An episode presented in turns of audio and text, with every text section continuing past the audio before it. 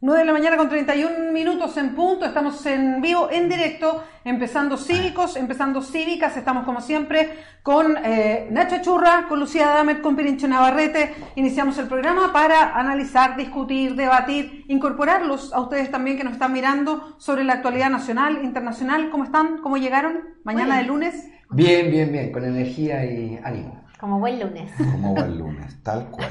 ¿Eso qué, quiere decir? Que vamos a hacer un esfuerzo para remontar la difícil semana que tenemos por delante. ¿Se va poniendo más difícil mientras avanza el año o no? Sí, y nos vamos poniendo más viejos. Contando los días para el 18. Bueno, eso sí, como que uno como que tiene pico, o sea, uno va como ah, saliendo el invierno es complejo, después viene el 18 y tiene como un momento hacia arriba, eh. ah, después vuelve medio complejo, después viene como año nuevo, vacaciones. Igual pasa, por lo menos me pasa a mí con esto que se ha adelantado entre comillas un poco el verano, seguro lo vamos a discutir ahora después, pero uno tiene la sensación de que qué bueno, que ya no está frío, pero por otro lado la preocupación de no hubo invierno, ¿no? Entonces hay un sentimiento medio encontrado, porque ya cuando llegaba la primavera uno decía, bueno, empieza una nueva etapa, vamos para adelante, pero ahora, claro, uno se despierta con 26 grados de, pronóstico en un día de invierno, y es bueno, pero por otro lado también es bien preocupante, ¿no? Bueno, voy a tomar eso exactamente porque en, en, algún momento cuando el debate, bueno, cuando supimos que Chile organizaba la COP25, que tiene todas estas siglas raras que se instalan y ya se hacen un poco más familiar porque uno empieza a verla en la portada, en la portada de los diarios mm. todos los días y que son estas cumbres, cumbres mundiales por el cambio climático y que Chile cede 1 y 2 de diciembre, aunque las actividades son aproximadamente dos semanas. Eh, vienen 30.000 activistas del mundo, vienen eh, primeros ministros, primeras ministras, mandatarios, en fin. Ah, viene Greta Thunberg, que de hecho viene navegando, tiene un alto en Nueva York, y viene que es esta adolescente que está liderando de alguna manera la movilización de niños, niñas y adolescentes por el tema del cambio climático. Eh, yo me preguntaba cuánto del discurso del cambio climático está hoy día presente en más en el cotidiano de Chile. Y me da la impresión que en, las últimas, que los últimos meses yo diría incluso en las últimas semanas, esto se ha ido acelerando mucho. Y voy a poner el primer tema de inmediato, que vamos a pasar por varios temas hoy día, pero lo que está pasando en el Amazonas con el incendio, 70.000 focos de incendio. Es bueno precisar que hay incendio en el Amazonas siempre, todos los años, miles de focos. ¿ah? Esto no es, no es mm. algo eh, que no haya pasado nunca, digamos. Nunca sí ha habido 70.000 focos al mismo tiempo. O sea, esto está totalmente fuera de la norma. Mm, y, todos miran de manera muy crítica los discursos que se han ido instalando, principalmente hoy día, desde la presidencia de un Jair Bolsonaro, que mira la industria ganadera, por ejemplo, de una manera particular en Brasil, y a las comunidades indígenas y a las ONG ambientalistas de otra manera, de manera muy crítica. Y eso aterrizándolo a Chile, hoy día tenemos eh, una sequía que no teníamos hace 60 años, pero además con una reversibilidad que se ve difícil. ¿Cuánto nos estamos desertificando? Y si esta sequía es reversible, ya hay zonas de catástrofe en la zona central del país. Entonces, de alguna manera tenemos un problema que se ha ido acercando eh, a Chile. Entonces, el cambio climático y la cumbre de cambio climático en Chile hoy día se lee de una manera, de una manera, creo yo, a propósito de estos últimos días, de una manera muy distinta y bien dramática. Yo no sé si coinciden y cómo lo miran. Sí. Eh, yo creo que estamos viviendo un cambio paradigmático, un, cambio de era respecto a, a, lo que representa realmente la amenaza del cambio climático.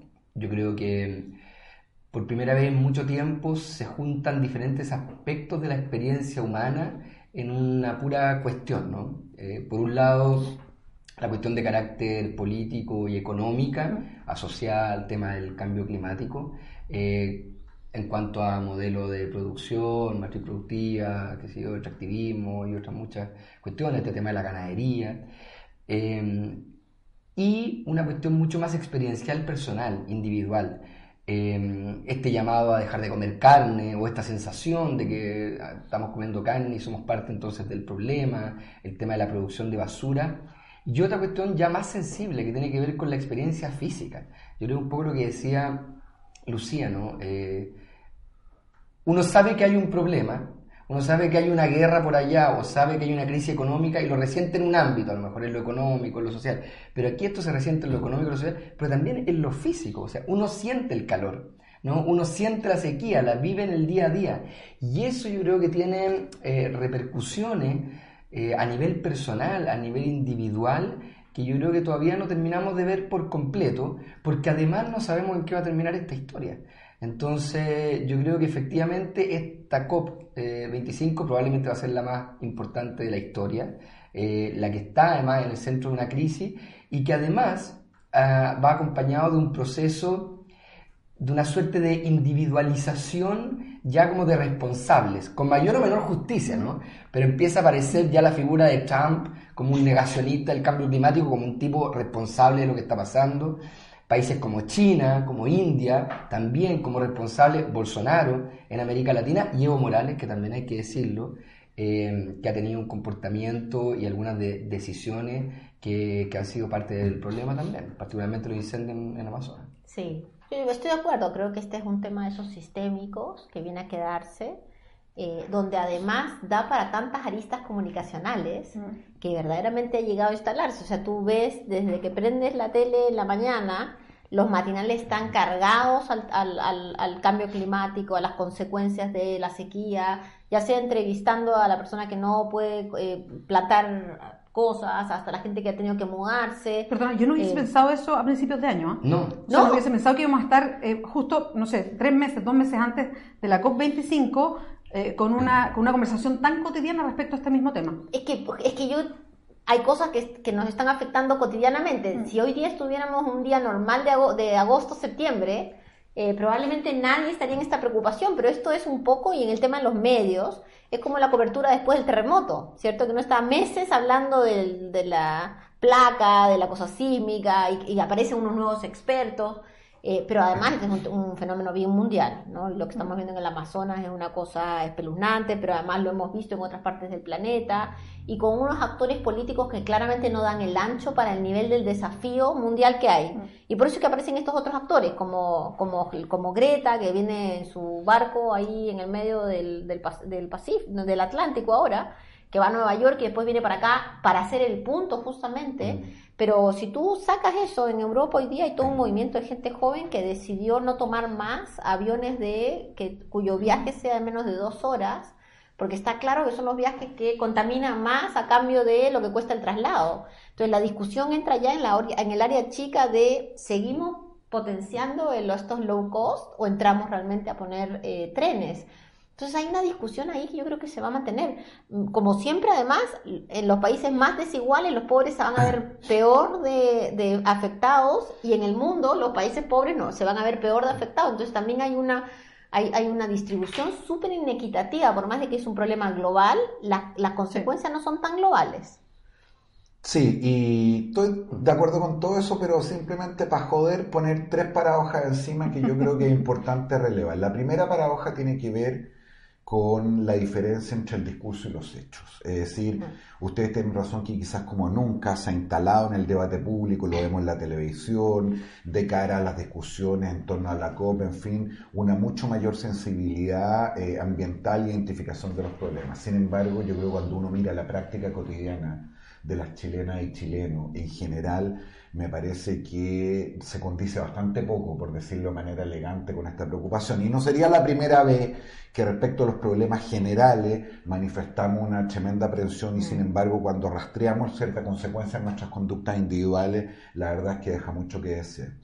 La segunda paradoja que eh, es muy compleja tiene que ver con eh, las diferencias de posibilidades de un mejor comportamiento había cuenta eh, la condición socioeconómica de las personas. Es impresionante en Chile cómo los mayores niveles de acción y de conciencia medioambiental sean los sectores más elitistas y sin embargo la gente más pobre, que probablemente no tiene posibilidades de contribuir de manera más significativa, entre otras cosas porque ser ambientalista de verdad sigue siendo en países como los nuestros muy caro. Más caro. Y por lo tanto la gente modesta que apenas llega a fin de mes, cuando llega, no tiene ningún margen eh, para poder eh, de manera significativa contribuir eh, de esta perspectiva. Y esta es una discusión que hemos tenido en otros ámbitos, por ejemplo a propósito de comer sano el ocio en Chile es caro, comer sano es carísimo eh, y también tener una conducta medioambiental eh, creo que lo es. Y la tercera paradoja es que yo creo que hay poca consistencia en discurso también respecto a las políticas públicas. Estamos todos más o menos excitados con el tema de la COP25, ha habido una cierta mayor conciencia instalada, pero cuando uno ve realmente qué es lo que va a pasar desde el punto de vista de los compromisos políticos públicos del gobierno, cómo se pone un sector empresarial de cara a los desafíos que a ellos los afectan de manera significativa, creo que hay una tremenda brecha todavía entre lo que hemos dicho y lo que finalmente vamos a hacer. Yo, Perdón, quería tomar algo que decía Perincho que me parece es súper interesante, y que es cómo decanta el tema, porque también yo creo que ahí hay problemas de información y de acceso también a la información, porque cuando hablamos de cambio climático y lo que provoca el cambio climático y de qué estamos hablando de fondo, yo creo que ahí falta parte de la información como para que lo enfrentemos, digo, como comunidad, como sociedad completa, de la mejor manera. Porque todavía creo en muchas capas de la sociedad está muy instalado el tema en algo más ecológico o de cuidado del medio ambiente, así como que fuera una cajita, ¿no? Es una cajita del cuidado del medio ambiente y que tiene que ver como con la gente ecologista, como con eh, un poco de hipismo verde a los veganos y como, con este, como este tipo de discurso. Y cuando hablamos de cambio climático y qué provoca el cambio climático, tenemos, tenemos que trasladar esa conversación y yo creo que eso ha faltado de manera intencionada, ha faltado decir, este es un problema económico. No es un problema solamente e-, ecológico, tiene unas consecuencias hacia allá, pero este es un tema económico, es cómo una sociedad construye su forma de desarrollo. ¿Qué entendemos por un buen desarrollo? ¿Qué entendemos por una buena economía? Y ese es el debate de fondo. Entonces, interesadamente, no se instala allá, porque un país como Chile, ¿de qué depende la economía de Chile? Y lo que el cambio climático y los efectos que está produciendo el cambio climático tienen totalmente que ver con la forma en que Chile entiende su crecimiento, con la forma en que entendemos además nuestro propio desarrollo. Aquí, aquí aterrizo a nosotros, así es lo que estamos sentados acá, que es nuestro nivel de consumo. Entonces, aquí hay un cuestionamiento profundo. Primero, a, ¿cuál es, cómo, cómo entendemos el crecimiento? ¿Ah? Si seguimos exportando recursos naturales y esa es nuestra base del crecimiento y cómo entendemos personalmente nuestro desarrollo personal o nuestro crecimiento económico como familia. ¿Es solamente el consumo? O sea, ¿puedo, ¿puedo seguir comprando eternamente? ¿Puedo seguir comprando comida y si nadie se la come, botarla eh, todos los días? O sea, ese es el cuestionamiento de fondo y creo que ahí esa, ese canal de conexión para una conversación real no está e interesadamente se instalan como cajitas separadas. Claro. Lo que pasa es que yo creo que lo que dice Pirincho, yo estoy de acuerdo, todavía y probablemente como todos los grandes temas, digamos, dicta mucho mm, la narrativa, el discurso, el relato, las grandes declaraciones, las consignas de las acciones, entre otras cosas porque esto tiene que una dimensión esencialmente económica y por lo tanto ahí hay siempre mucho intereses, y no solo intereses, digamos, perversos, digamos, hay intereses que tienen que ver con lo equilibrios de la sociedad, que sé yo, la necesidad de producción de alimentos, de ingresos, de salario, de, trabajo, etcétera, etcétera. Eh, pero yo creo que este es un tema que es tan ineludible y que está tan eh, sin metáfora en la piel, ¿no? Que yo creo que aunque nos demoremos en realmente pasar del discurso a la acción, es que no hay cómo no hacerlo, digo. Es decir, si uno observa, por ejemplo, los principales efectos del cambio climático, yo traje acá como una, información que nos puede ayudar también para la conversa, cambios en los ecosistemas y desertificación. O sea, es decir, hay zonas que se van a quedar sin agua y ahí, ¿qué te queda? O sea, ahí lo que puede haber es un potencial, una potencial rebelión social. Digamos, si gente deja simplemente de tener agua y deja de tener acceso a la producción de alimentos acidificación de los océanos, extinción de especies. Esto podría quedar en el ámbito más del ambientalista, ¿no? ¿Ah? la preocupación de la extinción de, la, de las especies para algunos. Pero temas como el derretimiento de los polos y la subida del mar, eso va a hacer que se inunden zonas y va a provocar, entre otras cosas, migraciones masivas que va a tener un efecto, digamos, ineludible en, en, la, en, la, en la esfera pública. Y lo otro son los fenómenos meteorológicos extremos. O sea, los países van a tener que empezar a destinar sumas importantes de eh, recursos para poder contener lo que va a ser el daño permanente y creciente en la infraestructura pública, privada, etc. Por lo tanto, creo que, aunque todavía la brecha es grande, va a llegar un momento en que la brecha se va a ir achicando ya por una respuesta, a lo mejor no con una organización, no con una mirada ni siquiera tan político o, sistémica sobre el problema. Va a haber una respuesta, simplemente. Es que, Nacho, yo, yo creo que ahí yo creo que ahí hay una, hay una brecha en la conversación, eh, que es lo que yo quiero tomar de la reflexión, que es que creo que la conversación tiene que ser ahora, porque cuando llegue el momento creo que ya va a ser tarde, Ah, no, o sea, por supuesto, ese es un por tema. supuesto. Y la conversación tiene que ser ahora y lo que, lo que una ve permanentemente, lo que se está discutiendo, incluso hoy día, por ejemplo, que está instalado el tema del crecimiento en Chile, ¿no? Que el presidente en una entrevista el fin de semana dice, no, mira, si vamos a crecer a esto, Chile está creciendo incluso más de lo que crece el resto del mundo, entonces, si bien yo dije una cosa, ahora pasa otra, pero nosotros igual estamos creciendo mejor. O como lo dijo el ministro de Economía, es que eh, venían los tiempos mejores, pero es que la gente pensó que eran más mejores todavía. Una cosa bien extraña, ¿no? Una, unas volteretas bien raras. Entonces, creo que ahí hay, hay un desenfoque para mi gusto. ¿En qué sentido? En que, si bien tenemos esto por una mano que tú dices que es tal cual, y que yo creo que estamos atrasados incluso en la conversación que estamos teniendo, todavía eh, en nuestra conversación cotidiana, incluso el presidente de la República sigue hablando de crecimiento, entendiendo el crecimiento como lo hemos entendido siempre, cuando ahí está el problema de fondo. Mm. Que el Claro. tema hoy día no es solamente cuánto crezco, sino es cómo crezco. Y que si él organiza la COP25, no puede negarse a una conversación que es más expansiva que eso, que de hecho es más crítica que eso. Y eso es lo que yo echo de menos. Hoy día estamos como en conversaciones paralelas. Hoy día él mismo está participando como oyente en el G- oyente, bueno, como invitado especial, digamos, en, en el G7, G7. con todas las economías grandes del mundo, y se viene como con, con toda esta idea de los países de apoyar lo que está pasando en, eh, en la Amazonía eh, para, para gestionar recursos, para poder combatir los incendios, en fin. Eh, entonces siento que hay como canales paralelos de conversación y que nos estamos enfrentando el problema. Pero es que, como conversábamos la vez pasada a propósito de esto de la robotización y el cambio del trabajo, sí creo que estamos en una etapa donde algo se está muriendo pero, y algo están haciendo, pero ninguna de las dos cosas está tan clara. Entonces, como obviamente.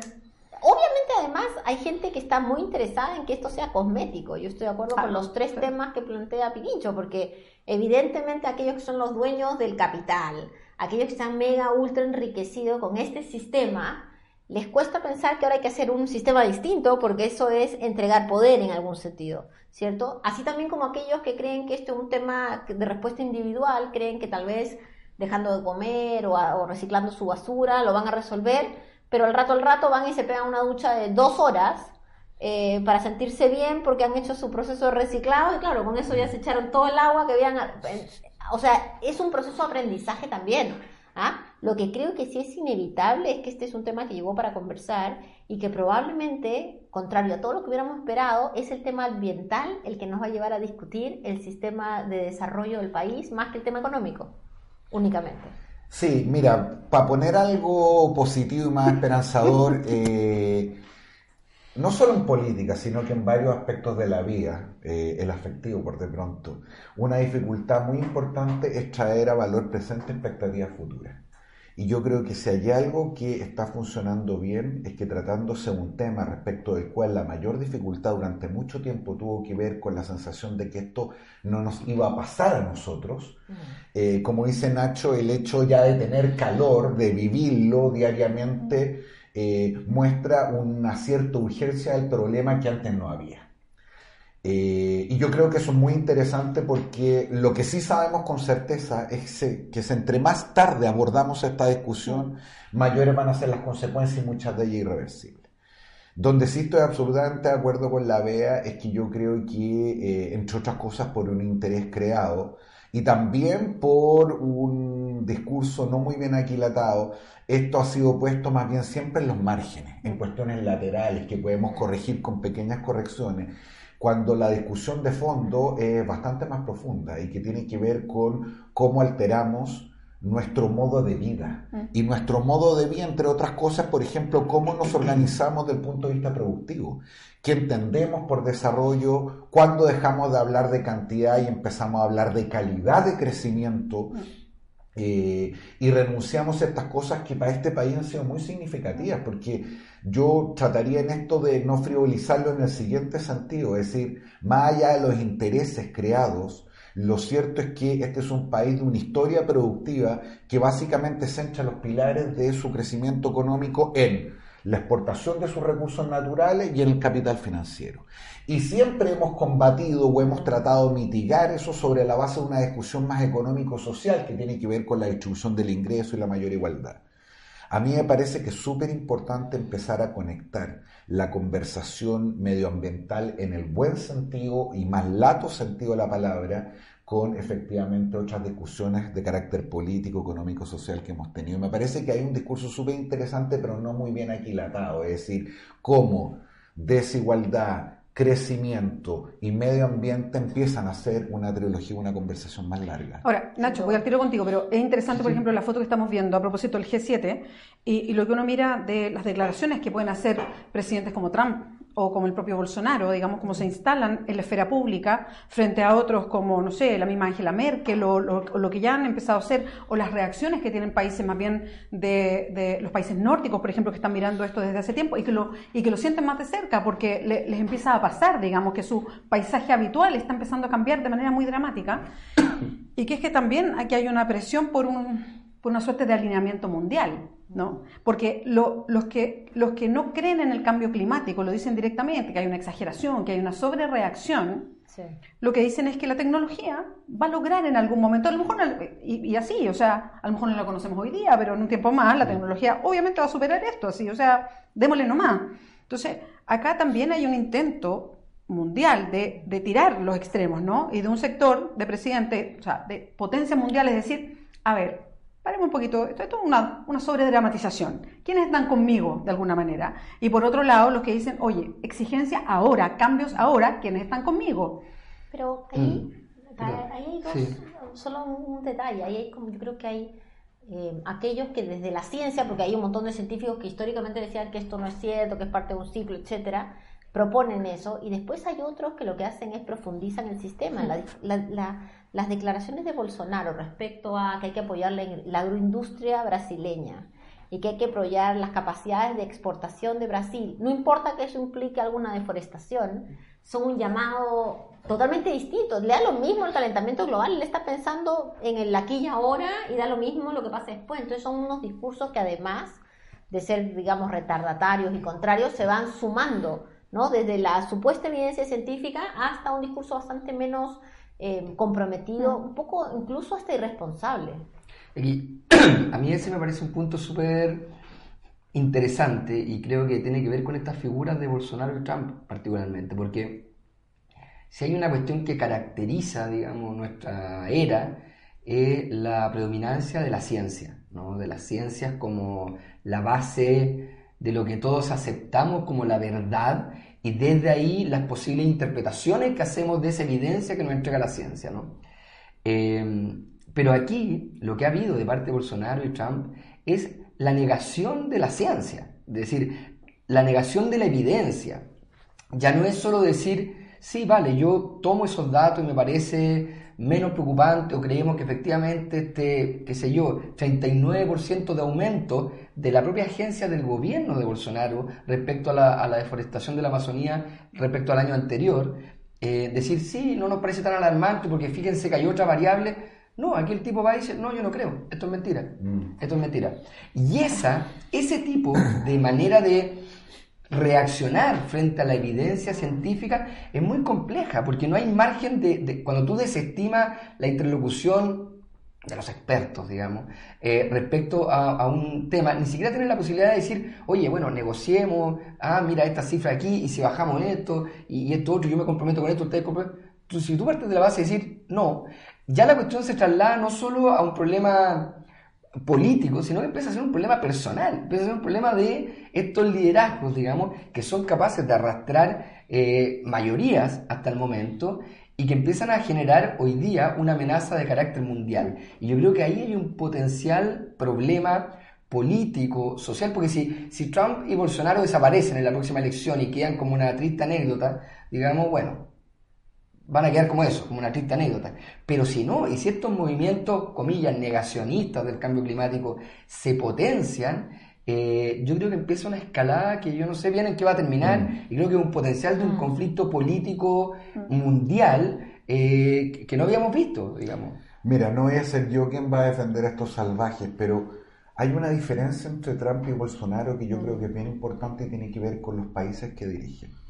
Porque hay un cierto discurso que a mí me parece todavía atendible y que tiene que ver con cómo compensas aquellos países que enfrentan mayores sacrificios que otros. Es decir, alguien linealmente podría decir, para bien o para mal, hay una cantidad de países desarrollados del mundo que transitaron por esto, que explotaron sus recursos naturales, que contaminaron el planeta de manera significativa, que lograron altísimos niveles de desarrollo, como el caso de Europa y otros, incluso Estados Unidos, y sin embargo, para ellos es mucho más fácil hoy día mirar con mayor cautela lo que están haciendo porque lograron cuestiones muy significativas para sus pueblos. ¿Qué es lo que dicen los chinos? Exactamente, es decir, puesto en la cabeza de Brasil, un país con esos niveles de desigualdad de potencial, no significa esto que les toca arrasar a ellos. Sin embargo, una discusión súper legítima es como no tuvieron la oportunidad de hacer lo mismo y van a tener que sacrificarse, entre otras cosas, porque, por ejemplo, la Amazonía es considerada prácticamente un pulmón del mundo, como el resto de los países que ya incurrió en esta gracia va a compensar esos pueblos, va a compensarlos desde el punto de vista de darles mayores niveles también de prosperidad social, porque van a, entre comillas, perder una oportunidad sacrificándose por el mundo, cuestión que no hicieron los otros. Y eso marca una diferencia importante entre Estados Unidos y Brasil, como marca, como decía la Lucía, una diferencia importante también con China. Y por lo tanto esta discusión agrega una segunda dificultad y que tiene que ver que no es una discusión individual. Mm. Nos está pasando esto a nosotros, es decir, hay una presión muy fuerte sobre Brasil y alguien en Brasil dice, bueno, ¿en qué momento esto fue considerado un patrimonio del mundo? Bueno, lo es. Y por lo tanto, al igual como no funciona que dos o tres personas sean veganas o reciclen en sus casas, sé que en general no hay una cultura en el país, lo mismo está ocurriendo en el planeta. Va a haber exactamente lo mismo, lo que se haga en Brasil o en otros lugares del mundo, sé que en general no hay una mayor consistencia. Y vuelvo perdón que sea majadero, a las diferencias del punto de vista social. Es decir, tener una cultura medioambiental en África tiene un costo altísimo hoy día para su gente. O en Asia que vive el carbón. Exactamente, a diferencia de lo que ocurre en los países nórdicos. Sí, claro. Por supuesto, pero es que yo creo que precisamente ahí está el, el- el- el- el potencial conflicto que hoy día nos cuesta ver con claridad. Es decir, eh, ¿qué va a pasar con estos países que legítimamente dicen, oye, ustedes se desarrollaron, nadie les exigió nada, se desarrollaron como pudieron y miren los estándares de vida que tenemos y resulta que ahora ustedes que son ricos nos miran a nosotros y nos llenan de limitaciones, de explotación de nuestros propios recursos, nuestra propia eh, riqueza, etcétera, etcétera. Y yo creo que eso empieza a poner grandes cuestionamientos. Cuando se dice, por ejemplo, eh, que la Amazonía es un pulmón de- de- de- de- de- del mundo y que de alguna manera es un patrimonio de la humanidad, y Brasil dice, oye, perdón, aquí están violando soberanía, la Amazonía es nuestra, empezamos a discutir cuáles son los límites del Estado-Nación. Exactamente. ¿Ah? Y, y eso puede ser una discusión mucho más profunda y sistémica. Hoy día, tú decís, no, pero nadie va a empezar a cuestionar los límites del Estado-Nación hoy. Espérate un rato, espérate un rato cuando se empiecen a hundir territorios y ya no tengas 5.000, tengas 200 millones de asiáticos escapando e invadiendo eh, la Europa occidental por sobrevivencia y, y ahí lo- los, los refugiados, los aperturistas, todo el mundo a decir, oye, ¿cómo se reorganiza esta cuestión? O sea, yo creo que vienen grandes cambios en, en la humanidad a nivel político y económico que hoy día es como, está empezando un ciclo de algo que difícilmente somos capaces de, de prever y entender. Nacho, Lucía, Pirincho, vamos a hacer una pausa en el programa. Es muy cortita. Yo les cuento que me tengo que ir. Estamos en directo eh, porque viajo ahora y me voy directo al aeropuerto. Así que, pero se queda el Nacho, se queda Lucía, se queda Pirincho para el resto del programa. Hay otros temas que tienen que ver lo, que estamos hablando con lo que pasa en Chile a propósito de los efectos de la sequía. Eh, ¿Qué otros temas políticos hay de la semana? Bueno, se aprobó en la Cámara de Diputados la tributaria, con efectos eh, ahí con los votos de la democracia cristiana, lo que está generando tanto eh, para el gobierno como para la propia oposición. Esta, esta, esta eh, pelea pública que tuvo la vocera de gobierno con el Partido Socialista y también los efectos que esto puede tener. Está el Instituto Nacional, en fin, hay hartos temas para el segundo bloque, así que espérenos. Estás en Cívicos, Cívicas, aquí en Clever.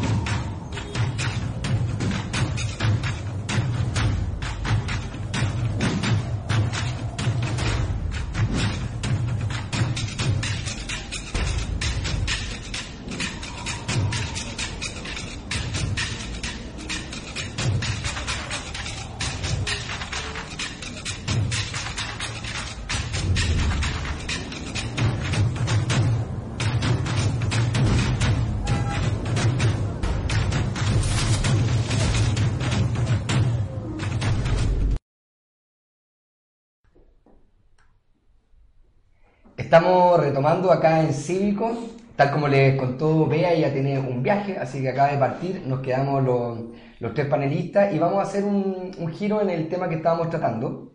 Nos vamos a meter en un tema de mayor contingencia eh, nacional y más político, a propósito de eh, las imputaciones, podríamos decir, que hace la ministra vocera de Gobierno, Cecilia Pérez, al PS, vinculándolo con el narcotráfico y todas las repercusiones que esto ha traído eh, desde el propio PS y una lista legal, además que judicial, que, que se abre.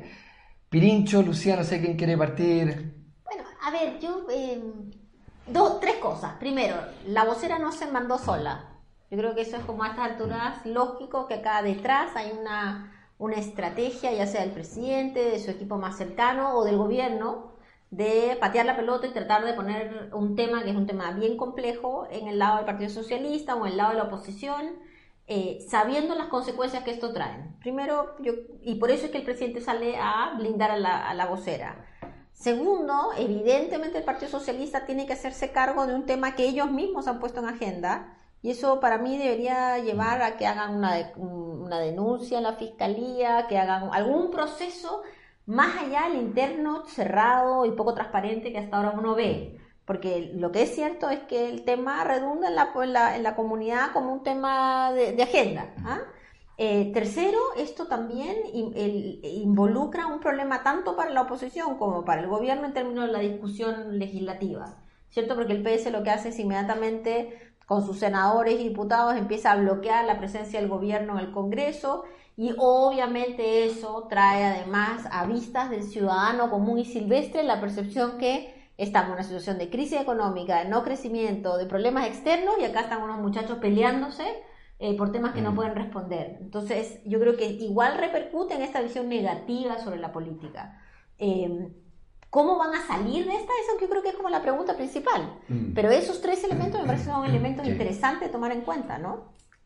Sí, yo estoy absolutamente de acuerdo con la Lucía, pero me quedaría en lo primero para analizar qué fue esto desde el punto de vista de la operación política. A ver, ¿Cuáles son las repercusiones y cuáles son los costos y beneficios? Claro, si la ministra no se manda sola, que creo que no, ni menos en, un exabrupto de esta naturaleza, es que esto estaba fijamente calculado, a lo menos tenía un objetivo. ¿Cuál a mi juicio el objetivo? Era evitar el desangramiento que estaba teniendo el gobierno y el oficialismo, entre otras cosas, después de dos semanas para olvidar en materia de la discusión de reducción de jornada laboral, los dime y la mitad de la oposición a favor de Camila Vallejo, esa misma mitad pidiéndole al gobierno que entonces mejor volviera al proyecto original, en fin. Y, está la excusa perfecta y la vocera hace esto y efectivamente, digámoslo con precisión, logró completamente su objetivo. Es decir, Solo hemos hablado de esto y toda la discusión respecto de reducción de jornada, el mayor protagonismo que había tenido Camila con motivo de esto, queda un poco subsumido en segundo plano. Pero como le suele ocurrir a este gobierno, que no mira más allá del metro cuadrado que tiene delante de la rodilla, eh, esto fue de corto plazo. Y bastó que el propio presidente en una entrevista este fin de semana volviera latamente a insistir y a denostar el proyecto Camila Vallejo para que rápidamente volvamos sobre esta discusión, más las notas que vimos el fin de semana respecto a los empresarios. Es decir, fue un objetivo cumplido, pero de corto alcance, mm. con un costo mayor del que creemos. Hoy día en la mañana estaba mirando los datos de la encuesta CADEM. Mm. El gobierno cayó otros tres puntos en popularidad en la CADEM, mm. ya están 29. Eh, cae también la vocera, lo cual era más o menos obvio, y por lo tanto la pregunta es si valía la pena. Sobre todo por lo que apunta finalmente Lucy, que tiene que ver con que el gobierno está tramitando cuatro reformas muy significativas en un escenario donde no tiene mayoría, y esto no solamente generó la solidaridad al interior de los socialistas, que ya era difícil lograr unir un conjunto de personas que se habían insultado. Y lo logró, mira, lo dijo la Maya Fernández, casi como una ironía, dijo, eh, Piñera logró que estemos dando una conferencia conjunta. Así y además incluso generó la solidaridad de otros sectores políticos de la oposición. Entonces, en el corto bien, en el largo mal. Sí, sí, yo también no, no, no, podría pensar que una jugada de, de, este nivel de repercusión no estuviera avalada y propiciada por el propio presidente, porque además sabemos que el presidente Miñera tiene una característica personal que tiene, que es un jugador, y es un jugador audaz, digamos lo ha sido en los negocios, lo ha sido en la política. Y además es una persona que está muy acostumbrada a este juego de golpear y luego acariciar, ¿no? Con la UDI hasta el hartazgo. Digamos, te pego y después voy y te acojo, te pego, te acojo. Es su modo de relacionarse. Entonces yo creo que efectivamente eh, aquí él asumió el costo de pegarle al PS para cambiar un poco y girar la agenda y seguramente ahora va a salir con algunos gestos significativos que le van a permitir eh, generar un cerco de acercamiento y recomponer. Pero siempre Pero ahí, Nacho, hay una pregunta interesante. ¿Cuáles? Bueno, ¿cuáles son los ¿qué, gestos? ¿qué es lo suficientemente fuerte como para aquietar la agua? Esa es mi duda. Veremos. Yo no sé exactamente cuál, veremos. Pero sí creo que hay otros costos que son un poco más ajenos a lo contingente, que se dejan de medir y a mí me preocupa profundamente eh, y tiene que ver con el modo en que este gobierno se ha eh, relacionado con un montón de cuestiones, por ejemplo, con la política internacional. Eh, ¿Cuáles son los costos, por ejemplo, de imagen país que el principal partido de la oposición esté siendo vinculado derechamente con el narcotráfico? Esa es una cuestión que nadie mide, ¿no? Es decir, el presidente, a través de su vocera, acusa que el, el, principal partido, que además ha sido el puntal de eh, los últimos 20 años probablemente de los conglomerados de la centroizquierda, de estar vinculado institucionalmente al narcotráfico. O sea, estamos hablando que el narcotráfico ha penetrado directamente la política chilena. Y ese es un costo pareciera que no está medido, ¿no? Claro, yo estoy de acuerdo contigo, pero lo que pasa es que ahí hay un hay un antes de esto y es que en el mismo parricidio, fratricidio, todo sidio dentro del Partido Socialista. Partiendo por eh, suicidio. Partiendo por suicidio, ¿cierto? Eh, ellos mismos pusieron este tema en la agenda. Eh, y cuando hablan de, cuando la oposición Elizalde habla que Elizalde tiene gente que está vinculada al narcotráfico y que no se ha investigado, etcétera, pareciera que lo que uno esperaba después es una, una apertura a una investigación judicial. O sea, si acá lo que cae de lleno es que la noticia internacional, yo estoy de acuerdo, que mucha gente dice, oye, pero ¿cómo en Chile, que es un país seguro, es un país que no hay tanto narcotráfico, resulta que el narcotráfico se mete en los partidos? Lo que uno esperaría es que el partido, la nueva directiva, quien sea, agarre y haga una autodenuncia de sus listados, no sé, buscar algún mecanismo que saliera por arriba, porque finalmente lo que ha pasado, la sensación que le queda al que sigue estos temas, es que el Partido Socialista es un partido eh, muy chiquito, muy cerrado, muy opaco, donde se hacen alegaciones, pero al rato al rato esas alegaciones no pasa nada, la oposición dijo que se iba, pero al final no se fue. Entonces, eh, permite, y por supuesto que la declaración del presidente aumenta todo esto, ¿cierto? Lo, lo, aumenta y lo, y lo fortalece cuando él blinda a una vocera que lo que ha dicho es sube la valla de un problema personal a un problema institucional. Claro, pero es que, esa, Ah. eh, pero es que ese es el gran matiz, po, esa es la gran diferencia, porque es distinto decir hay una comuna en particular en donde hubo un vínculo, no sé qué, que decir que una institución completa está vinculado. Y yo creo que esas cosas reeditan en el corto plazo, pero no en el largo plazo. Yo creo que a Meo, por ejemplo, le costó carísimo la imputación de narcocandidato a Guiller en su momento, a propósito de Mm. esto mismo, porque también la gente es capaz de distinguir y la gente, por mucha rabia que tenga con la política, por mucha desconfianza que tenga con los partidos, yo no creo que en, el- que- que en lo más interno de su fuero la gente quiera la desintegración del sistema político. Mm. Yo creo que hay un cierto instinto de sobrevivencia Mm. y ese instinto de sobrevivencia pasa porque la institucionalidad se conserve. ¿ah?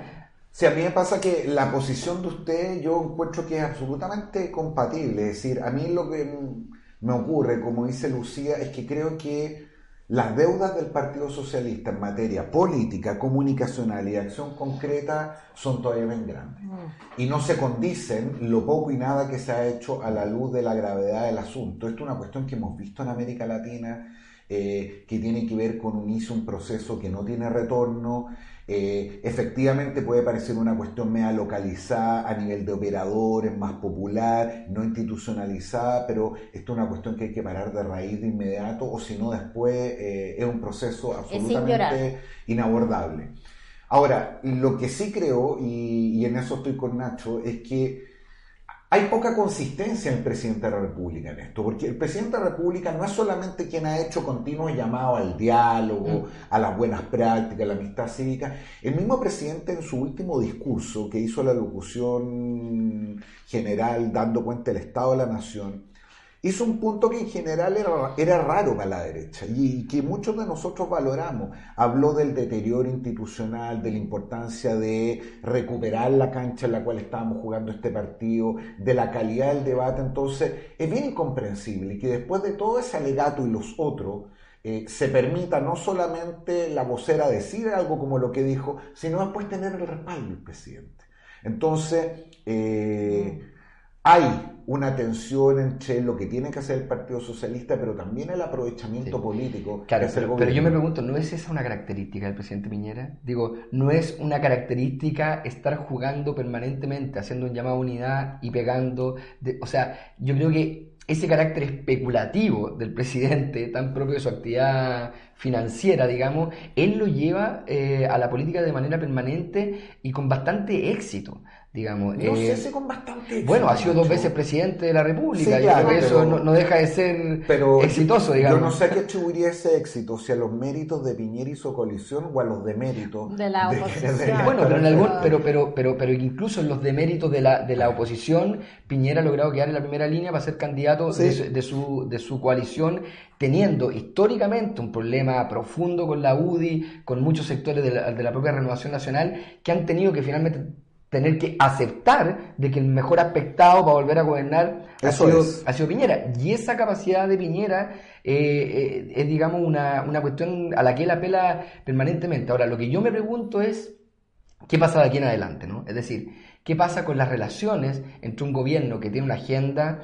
ambiciosa en materia legislativa, que ha tenido muchos problemas para eh, introducir su, su contrarreforma y otra iniciativa, con efectivamente con una oposición que domina el Congreso, con este factor bisagra de la democracia cristiana, digamos, eh, pero yo creo que el, gobierno no, no, la tiene fácil. Y yo creo que esta polarización que finalmente genera, que le redita en el corto plazo, yo no sé si en el mediano y largo plazo le va a dar los réditos que ellos esperan. No, yo estoy de acuerdo con que el presidente tiene esta, esta tendencia, digamos, a, a, estar apostando permanentemente, ¿no? A estar apostando y irse en la corrida a ver si el que apuesta más a lo más raro puede ganar más también. Em, pero también yo creo que hay que reconocer que este viejo dicho que en política no hay enemigos, sino que hay adversarios, eh, lo están usando hasta el final, ¿cierto? Porque lo que hacen es se pelean, se pelean, pero después se arreglan. Se pelean, se pelean. Y, tenemos de eso en los últimos 10 años muchos casos. Claro, la pregunta del arreglo aquí es cómo, Lucía. Porque... Ese, ese, ahí está. ¿Qué le van a dar ¿Qué es lo que tiene el gobierno para ofrecer? El gobierno diga, pongámoslo fácil. El gobierno aquí tiene dos alternativas. La primera es no hacer nada y apostar al olvido. Así es. Eh, y eso pudiera, fíjate, paradojalmente tener rédito, porque lo único que mm. podría evitar eso es que el Partido Socialista mantuviera, eh, digamos, su enojo, el tema. Pero yo no sé si al Partido Socialista le conviene, aunque se haya victimizado. Que es lo que intentó hacer la DC con el subsecretario, que en algún momento dijo, bueno, ya tenemos que... Yo no sé si el Partido Socialista quiere recordar en el debate público cada rato de que fueron tildados de narcotraficantes. Entonces, pudiera ser que el olvido fuera un buen mecanismo para el gobierno. Y lo otro es derechamente tomar una decisión de que o la ministra se excuse o pida perdón o diga que no quiso decir eso porque a esta altura... Tipo el 15 de septiembre, así que para que no haga noticia, pero sea noticia. El problema de hacer eso, y lo digo no solamente desde el punto de vista del gobierno, sino también desde el punto de vista de la oposición, a partir de lo que decía Lucía, es que es demasiado barato para el Partido Socialista. Es decir, Mm. Podría incluso aparecer como una suerte de blanqueo o, proceso de expiación a propósito de una pega que ellos no han hecho. Y a mí me parece que es súper importante no confundir la molestia por la irracionalidad, el exabrupto de la vocera, mediante una operación política que ya identificamos, con el hecho de que mientras el Partido Socialista no dé una mejor explicación o haga algo más contundente, esto va a seguir saltando todas las meses. Y le va a costar en las municipales y le va a volver a costar, o sea, eh, acá hay un, lo que tú decías es cierto, cuando uno en la política hay, hay hechos individuales que seguro están en todo el sistema, pero acá también hay que olvidarse que el 25% del padrón fue puesto en duda por la oposición que ganó la mesa. Entonces, tú tienes ahí un problema que además hay que tener mucho cuidado porque como decía Pirincho, cuando entra en la política no sale nunca más. ¿ah? Hasta que no tienes un narco alcalde, un narco concejal. Entonces, acá necesitas respuestas mucho más sólidas. Y porque suponemos que esto no es tan acotado como creemos. Lo conversábamos en comerciales seis veces que estuviéramos en la televisión tradicional.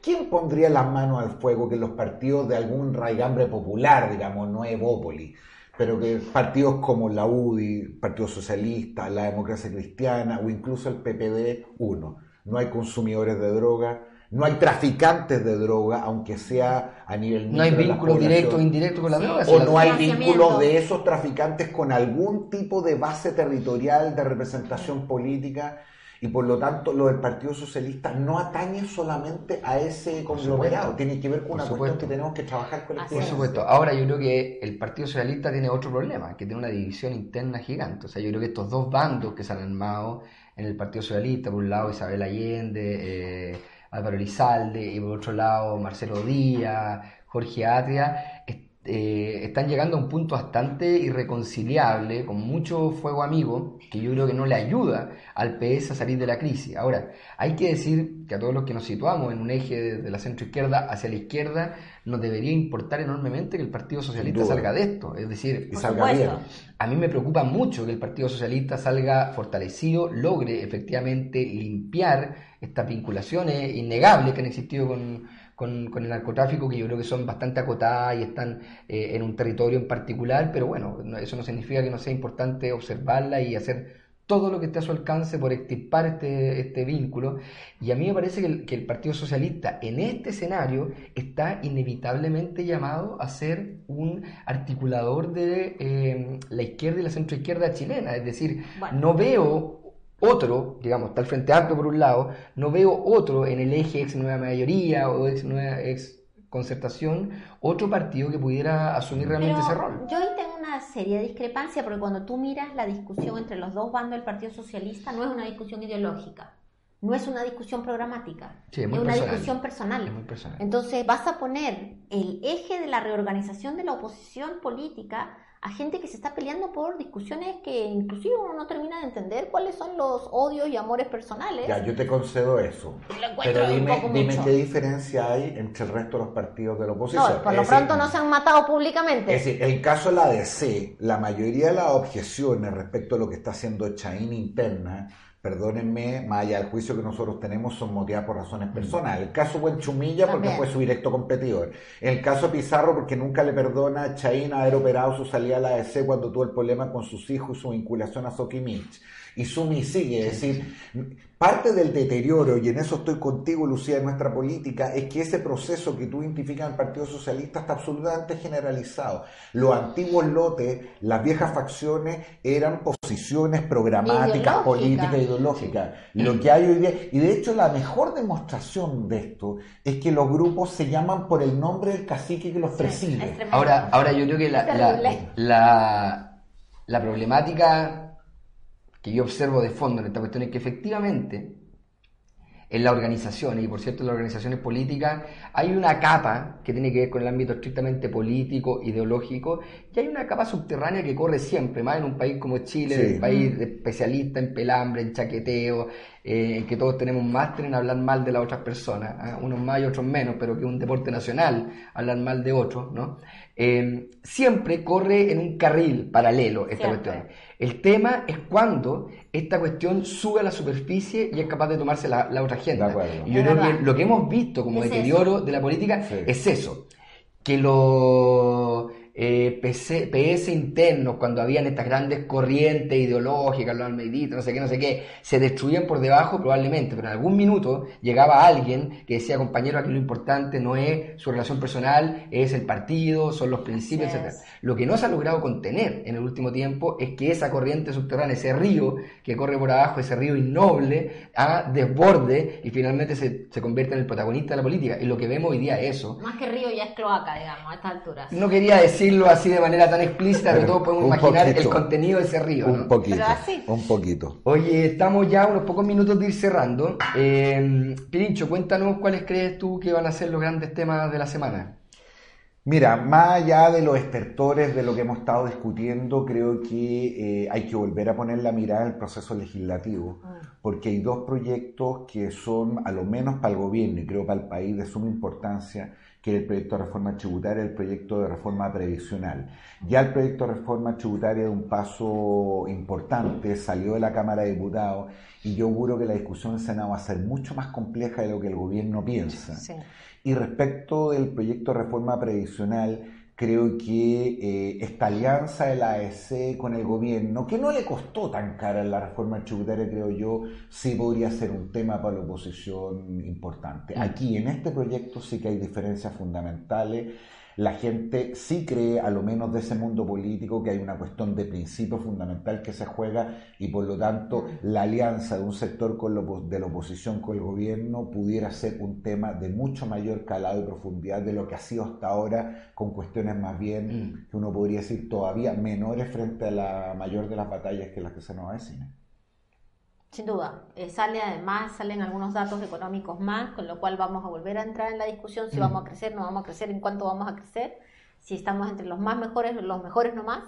Eh, pero tengo la impresión que acá el- la discusión entre las pensiones, el trabajo y la tributaria eh, se está discutiendo un poco lo que conversábamos al inicio, claro. ¿no? El, lo que viene. Sí. El modelo político. El modelo. Y ahí yo estoy convencida que este tipo de reformas son reformas que no deberían de pasar por uno o dos votos, porque generan más inestabilidad en la discusión que viene, ¿cierto? Todavía ni siquiera está en funciones la reforma tributaria que se hizo en el gobierno anterior y ya la estamos recambiando. eh, y por ende, para la oposición va a ser un Tema va a ser difícil. crujir Sí. Sí. eh, la votación eh, y también, según, sin duda, para el gobierno. El gobierno va a tener que entregar algo. Ya entregó bastante en esta primera pasada, pero yo estoy segura que en, la que en el Senado van a volver a poner las indicaciones que se retiraron.